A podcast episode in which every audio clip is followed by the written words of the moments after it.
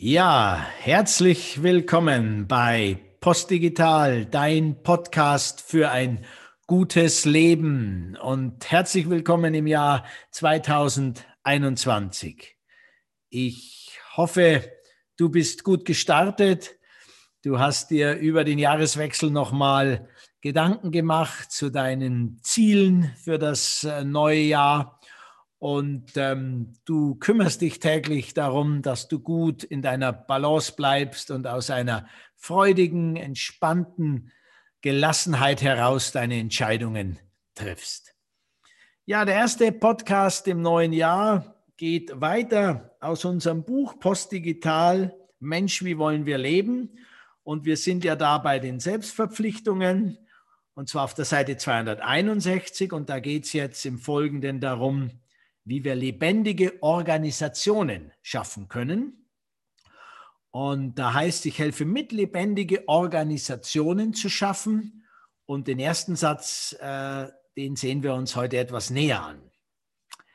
Der erste Satz ist, ich bin davon überzeugt, dass Menschen, wenn sie von den sie umgebenden Rahmenbedingungen und Anreizen nicht in eine falsche Richtung verführt werden, grundsätzlich kooperative Wesen sind. Also ich bin davon überzeugt, dass Menschen grundsätzlich kooperative Wesen sind. Also es geht gleich los mit der Gretchenfrage im neuen Jahr. Wie hältst du es damit? Bist du davon überzeugt, dass Menschen grundsätzlich kooperative Wesen sind? Fühl mal rein, denk mal nach, wie du das siehst. Sind Menschen kooperative Wesen von ihrem Grunde auf?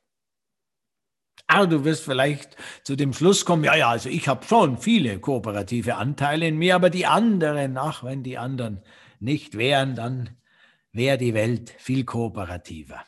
Vielleicht auch anders, vielleicht siehst du es auch kritischer bei dir, wie auch immer. Schau dir gern mal die Experimente der Professoren Michael Tomasello und Timothy Brumage an.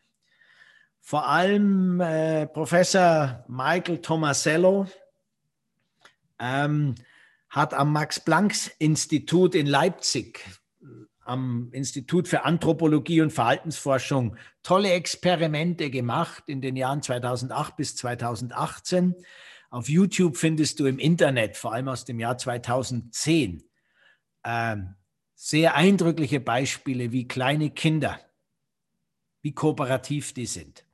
Mit ein- bis dreijährigen hat er gearbeitet, knapp vierjährigen. Es ist einerseits berührend zu sehen, wie die Kleinen mithelfen, wenn Erwachsenen was runterfällt, wenn Erwachsene Bücher nicht in einen Schrank tun können, wenn Erwachsene ein Problem haben, eine Kiste aufzumachen. Und der schönste Versuch finde ich immer noch, wo zwei bis dreijährige nebeneinander sitzen und der eine bekommt, ähm, äh, beide bekommen einen Teller mit so einer ähm, Silberglocke darüber wie in den Nobelrestaurants. Und dann werden die Silberglocken hochgehoben und auf dem einen Teller dampft eine Spaghetti-Portion und der andere Teller ist leer.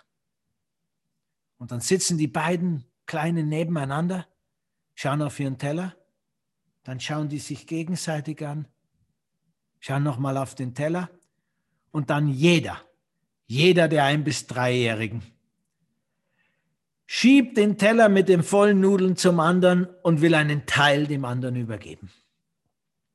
Ausnahmslos.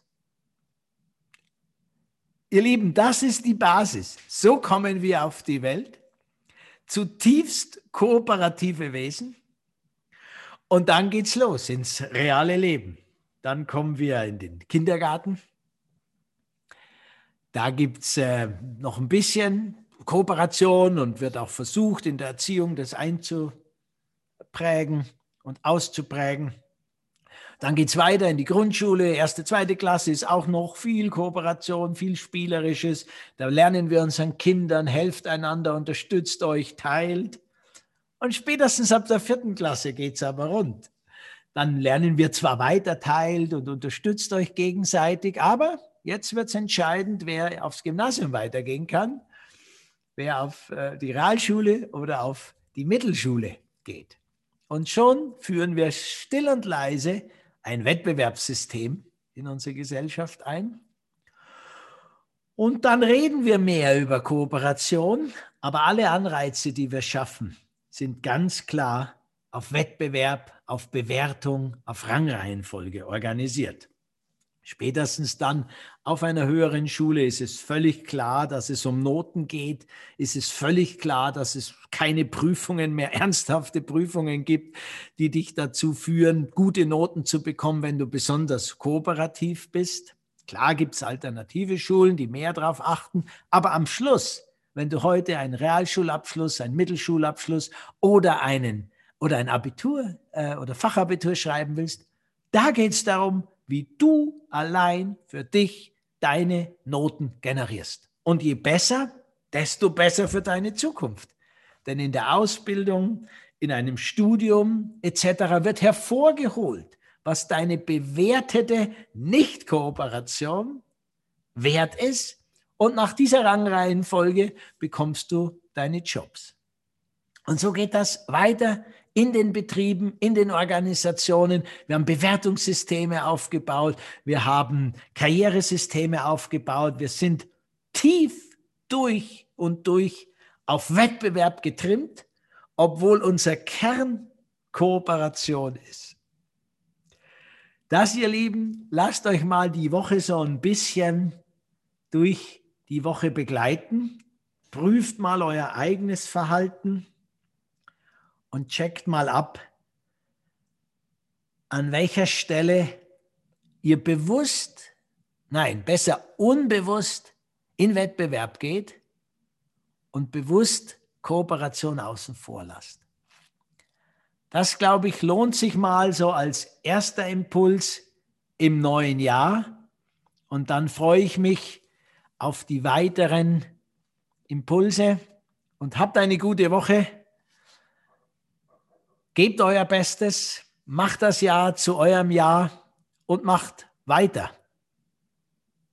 Am besten heiter und wo immer möglich versucht in Kooperation zu gehen. Mit euch verbunden, euer Andreas von Post Digital.